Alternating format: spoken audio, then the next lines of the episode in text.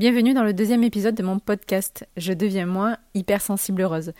Alors on n'est pas encore tout à fait dans le vif du sujet, mais on y arrive tout doucement. Aujourd'hui je me présente. Bienvenue dans mon podcast Je deviens moi hypersensible heureuse. Hypersensibilité, développement personnel, interview de personnalités sensibles ou comment faire de ton hypersensibilité ta force. Je suis Sandra Coaching, coach bien-être, spécialiste de l'hypersensibilité. En 2018, j'ai touché le fond. Burnout, séparation, deuil, pensée suicidaire. J'aurais pu démissionner de la vie, mais j'ai transformé chaque épreuve en cadeau. Aujourd'hui, j'accompagne les âmes hypersensibles en quête de sens à se sentir alignées pour enfin devenir soi, bien vivre sa différence et suivre une existence saine et sereine. Tu es une femme hypersensible? Un peu perdue? Dans ce podcast, tu vas trouver des clés pour devenir toi et faire de ta différence ta force.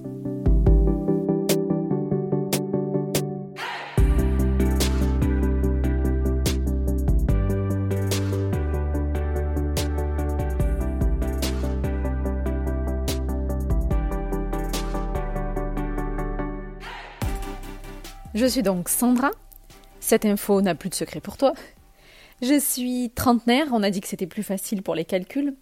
Trentenaire au trop grand cœur. Tu vas vite comprendre pourquoi. Et donc, hypersensible, heureuse. Alors, ça, hypersensible, ça a toujours été le cas. Heureuse, pas toujours, et tu vas comprendre pourquoi. Et d'ailleurs, je n'ai pas toujours su que j'étais hypersensible, ça par contre, et en fait, un jour, j'ai été fatiguée de voir ma différence comme un problème et j'ai décidé d'en faire une force et d'être juste moi-même. Alors, je voudrais, avant d'enregistrer cet épisode, m'excuser par avance parce que je sais déjà que je vais partir dans tous les sens. L'exercice n'est pas facile, c'est pas facile de parler de soi et en plus euh, de se rappeler euh, de, des choses de façon cohérente, dans un ordre logique, chronologique. Donc euh, c'est pas mon fort. Et voilà, de toute façon, je pars déjà dans tous les sens en règle générale, donc là, ça risque d'être encore plus le cas. Je vais essayer de me tenir à un fil, euh, mais je garantis rien. Voilà. Donc, après une énième rupture, que dis-je? J'étais même pas en couple avec ce mec. bip de première, Ghislain. Je balance son nom d'ailleurs si tu passes par là. Mais alors sans rancune, je te remercie. Tu comprendras pourquoi. Vous allez comprendre pourquoi aussi. Euh, tu fais partie de la longue liste des souffrances qui m'ont conduite jusqu'ici, donc franchement, vraiment merci. Bref, euh, j'étais tellement mal après ce mec euh, qu'il m'a il a fallu que j'écrive en fait. Pour tout faire sortir, j'aime bien le mot catharsis. C'était plus qu'une envie là, c'était un besoin. Et donc j'ai commencé à écrire avec le pseudo Sandra, sans filtre. Et en fait, au moment où j'écris ça, je me dis, mais non, en fait, mais Sandra sans filtre, c'est arrivé même avant ça. Je me rends compte que c'est arrivé après une précédente relation. Euh, alors, une vraie cette fois, hein, et euh, probablement celle qui a le plus compté pour moi. Euh, j'ai, en écrivant, en, en décidant de m'appeler Sandra sans filtre, j'ai libéré le problème que j'étais visiblement dans cette relation justement le fait d'être sans filtre. Je me suis aperçue que c'est ce qui avait coincé au départ euh, pour qu'on se mette ensemble, c'est ce qui avait coincé pendant la relation, et ce qui a probablement mené aussi à, à, la fin de cette relation. Et hum, du coup, avant de me mettre à écrire, j'ai commencé un compte Instagram avec le pseudo Sandra sans filtre, parce que ben, au départ, je, pense comme beaucoup malheureusement de filles un peu vides et euh, désespérées, j'ai voulu faire croire à mon ex que j'avais euh, une vie à l'époque. Et euh, alors, sachant qu'il ne passerait jamais sur mon compte Instagram, mais je me suis dit, on sait jamais. Et, euh, donc, j'ai commencé à me montrer un petit peu sur les réseaux. Alors, euh, c'était pas dans l'exhibe non plus, mais voilà. En, tout cas, commencer à faire croire que j'avais une vie. Et en tout cas, à, me dire, je vais tout dire, tout montrer. Donc, sans filtre, c'était pour ça, pour le compte Instagram, mais en même temps, ça reflète vraiment ma personnalité parce que tout simplement, ben, je dis juste ce que je pense Vraiment, sincèrement, honnêtement, des fois un peu trop, des fois je manque de diplomatie, mais j'ai longtemps pas su faire autrement en fait. Je sais pas faire semblant. Voilà, donc euh, c'est vrai que je manque euh, parfois un peu de tact, mais moi je trouve que c'est quand même plus sympa, en tout cas plus vrai que euh, l'hypocrisie et, et, faire semblant. Bon. Alors, qu'est-ce qui fait que je suis bizarre. Alors, si je devais l'écrire, je rayerais le mot bizarre, parce que longtemps, je me suis dit, ouais, t'inquiète, je suis bizarre, je me suis justifiée comme ça, euh, défendue des fois même sans même qu'on m'attaque. Alors aujourd'hui, je dirais, qu'est-ce qui fait que je suis différente? Eh bien, je suis hypersensible. C'est-à-dire, on ne sait jamais si tu sais pas encore ce que c'est, j'ai tendance à avoir une logique un peu inversée. Je, ma pensée part dans tous les sens, on parle de pensée en arborescence. J'ai une créativité débordante une curiosité insatiable. Et donc, euh, voilà, je, je, vais me demander pourquoi un cumulonimbus s'appelle comme ça, euh, pourquoi le ciel est bleu, pourquoi 2 et 2 font 4. C'est euh, le, côté Jean-Claude Van Damme de, moi-même. Je me dis, en fait, pas ça, c'est qui a décidé que ça s'appelait 2 et pourquoi quand on additionne 2 plus 2 ça fait 4 et pourquoi ça s'appelle pas un autre nom? Enfin bon, voilà. Pourquoi le bleu s'appelle bleu aussi? Je m'intéresse à tout et parfois j'approfondis pas euh, j'ai des activités plutôt insolites. Euh, je, suis passionnée de puzzles de 1000 pièces. Euh, j'ai essayé plusieurs formats, mais le 1000 pièces, c'est vraiment celui qui me va le plus. J'adore tricoter, écrire, peindre. j'ai fait de la danse, le yoga. Bref, j'ai mille passions. Peut-être que tu te reconnaîtras là-dedans aussi. Et donc, j'ai une sensibilité exacerbée.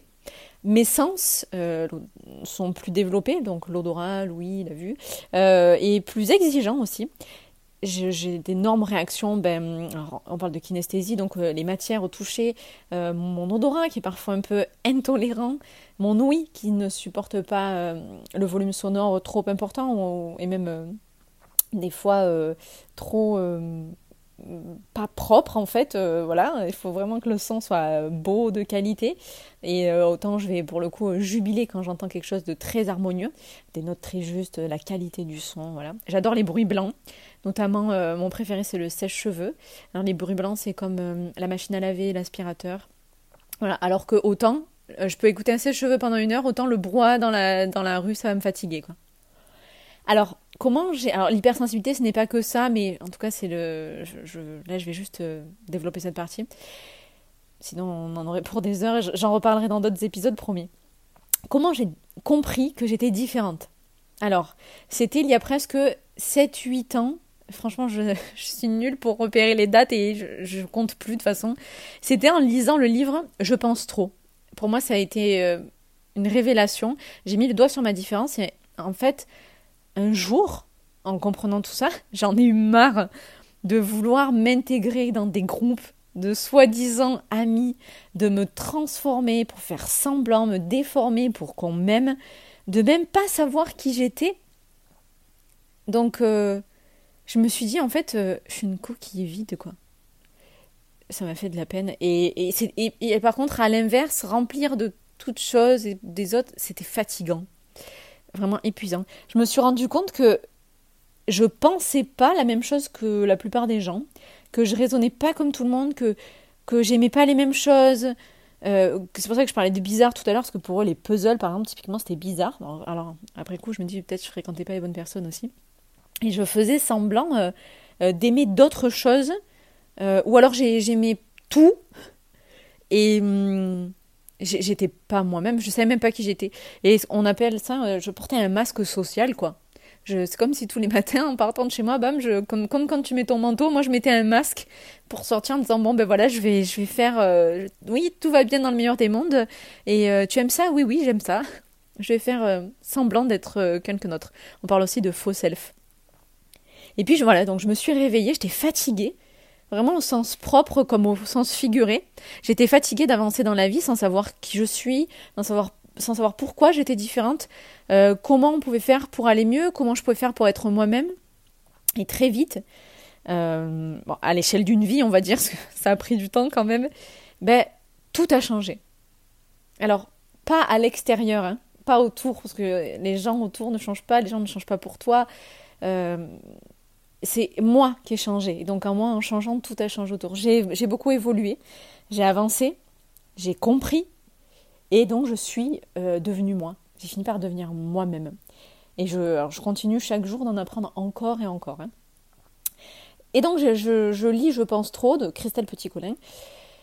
Et ensuite, je retombe dans un déni, le blackout, parce que je suis retournée dans une relation, donc la fameuse qui a, beaucoup compté pour moi, et ensuite, la rupture, il y a, je pense, 4-5 ans, pareil, je ne sais pas, qui m'a conduite jusqu'ici aujourd'hui. Alors là, on va faire un bond dans le passé, je vais te raconter un petit peu qui j'étais petite, et puis on va revenir jusqu'à aujourd'hui. Là, j'avais posé un petit peu le décor. Alors, euh, toute petite, j'étais vraiment euh, une petite fille euh, très calme. Le seul truc qui pouvait à la rigueur gêner, c'est que je posais un million de questions à la seconde. je suis une fille de parents divorcés. À l'époque, donc, je sais pas, ça devait être années 93, 94, 95. avec, ça commence par 1900. C'était pas hyper courant c'était pas comme aujourd'hui, enfin voilà, t'as des parents divorcés, c'est bon, limite normal. Hein. À l'époque, c'était pas hyper courant. Et, euh, et ça m'a un peu volé mon enfance. Alors, je l'ai compris bien plus tard, mais à l'époque, je me suis réfugiée dans, ma scolarité, brillante. J'ai vraiment une scolarité brillante, à faire pâlir, euh, à faire pâlir. Hein. C'est la seule chose où je réussissais en fait. Donc pour moi, c'était mon refuge. Et euh, ça me mettait en confiance. Et en plus de ça, ça, rendait fier mes parents encore pas mon père, ce, cher perfectionniste, c'était jamais assez. Alors j'ai pas été maltraitée, en tout cas pas physiquement. Euh, on va dire que j'ai peut-être juste euh, plutôt été un peu délaissée par euh, des parents qui étaient déjà bien eux-mêmes chargés, qui portaient déjà des, grosses valises, des gros bagages émotionnels, respectivement. Et donc, ben voilà, je pense qu'ils étaient juste trop préoccupés à régler leurs problèmes d'adultes. Et et en fait, ça, moi, je l'ai compris tard. Très tard, trop tard peut-être. Donc, enfant, euh, l'école, c'était un peu voilà, mon repère, les maîtresses et les maîtres. Euh, pas les maîtres, euh, j'ai du mal avec le masculin. J'ai traversé des dizaines de déménagements, déménagé une fois par mois, une fois par an à peu près, une fois par an. Alors pas du tout, mon père n'était pas muté, etc. C'était vraiment de l'instabilité pure, hein, si tu te demandes. Aujourd'hui, je crois que à 33 ans, je crois que je suis à mon 25e déménagement. Après, j'en ai eu des persos aussi, hein. mais au début, petite, je suivais mes parents. Donc il y a eu le divorce de mes parents quand j'étais petite, les déménagements, euh, pas d'amis, clairement pas d'amis. Vraiment, euh, bah, je, ça m'intéressait pas, je préférais l'école, euh, je sais pas, peut-être plus mature, pas d'amis quoi. harcèlement scolaire, j'ai été enfermée dans les toilettes, fait vraiment de la moquerie. Euh, du coup, ça a, déclenché une phobie scolaire. J'avais, euh, j'ai grandi vraiment cette peur de l'abandon. J'ai connu des, une, une, des, mais une belle-mère jalouse. J'ai hum, grandi avec des troubles du comportement alimentaire. J'ai beaucoup somatisé, j'ai souffert de dysmorphophobie, euh, de ne pas me rendre compte de ma propre apparence, je... beaucoup de ruptures sentimentales. Euh, mettre un mot sur la dépendance affective aussi, et puis euh, énormément de thérapie, des années et des années, peut-être que tu te reconnais aussi. Voilà, ça c'est, on va dire que c'est un petit peu l'enfance. Euh, j'ai longtemps, ouais, je crois que le divorce de mes parents, j'ai longtemps cru que, hum, alors peut-être que je me suis dit que c'était ma faute aussi, mais j'ai longtemps cru que ça m'avait pas traumatisé. En fait, c'est ce qui m'a beaucoup traumatisé. Voilà pour l'enfance, on va dire. je vais écourter un peu parce que sinon ce serait vraiment très très long. Le gros déclic, ça a été, je crois que là j'ai la date 2014.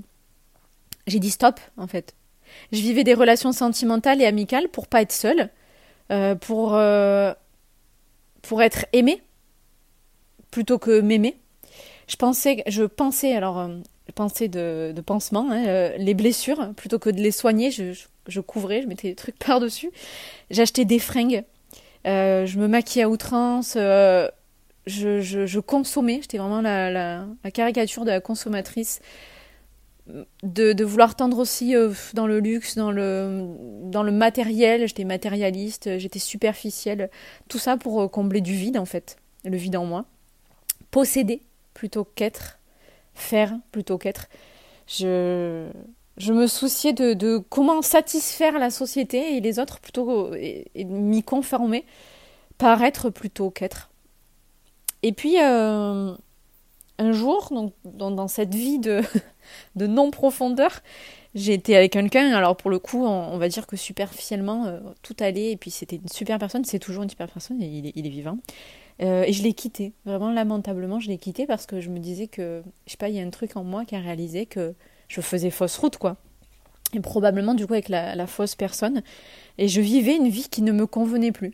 Ça m'a demandé un courage incommensurable. Donc j'ai quitté cette personne. Franchement, il n'y a pas de bonne ou de mauvaise manière euh, de quitter quelqu'un. Euh, c'était très dur.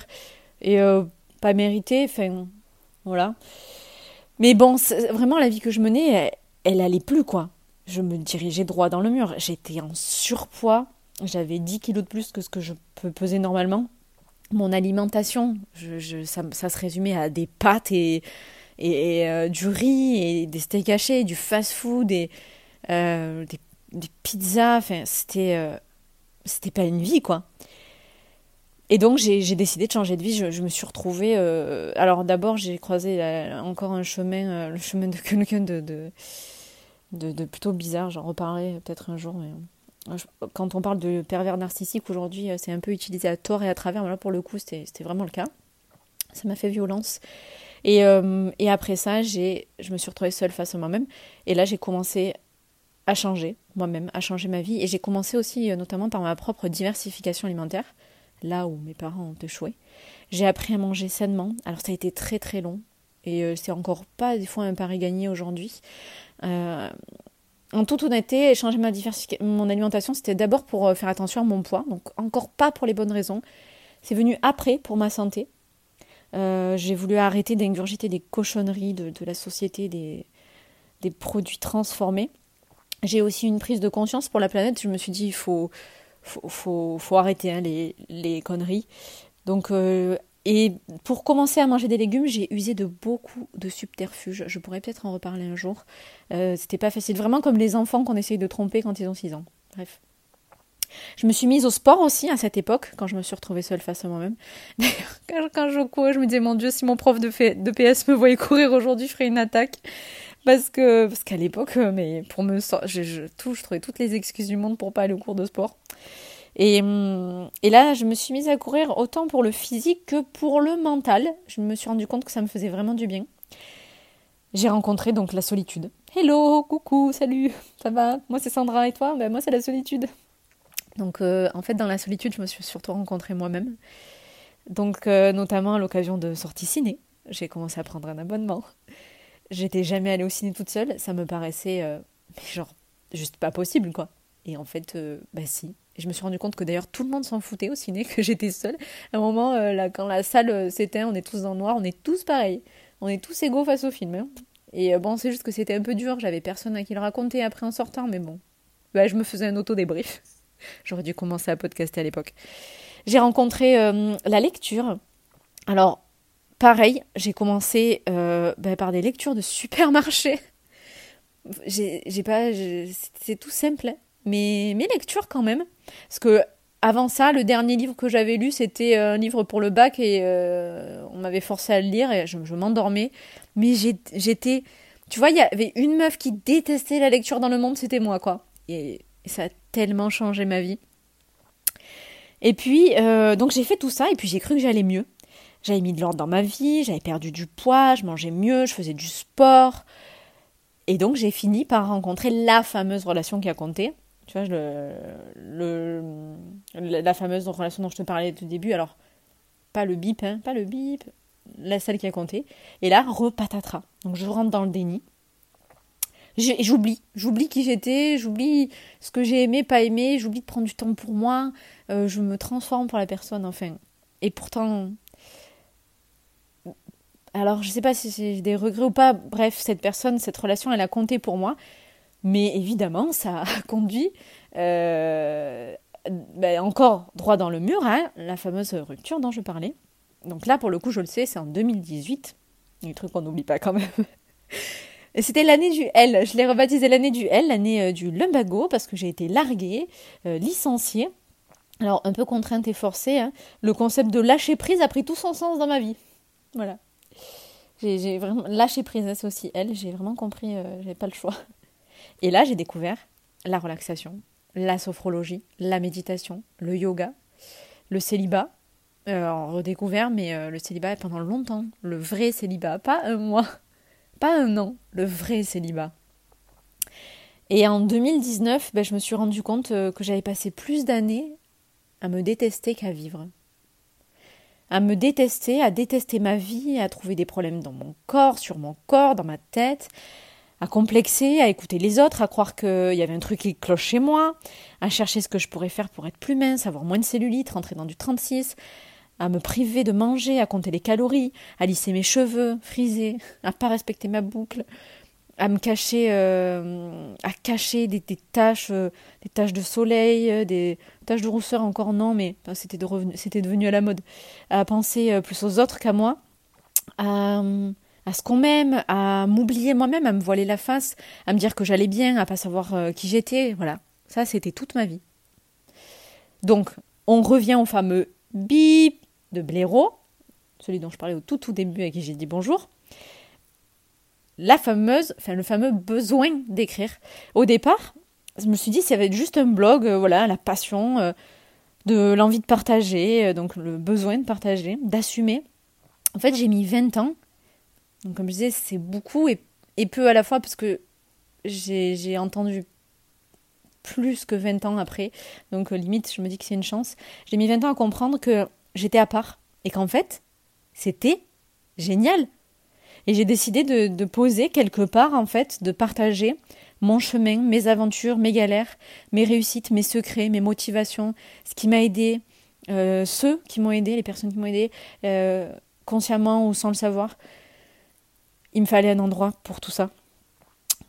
Et en me disant aussi peut-être euh, dans un petit coin de, ma tête, de mon cœur, que ça peut-être ça aiderait d'autres personnes, ne serait-ce qu'une seule comme moi, euh, qui a peut-être galéré, qui galère encore, qui se cherche, euh, qui enquête euh, d'elle-même, qui enquête du bonheur.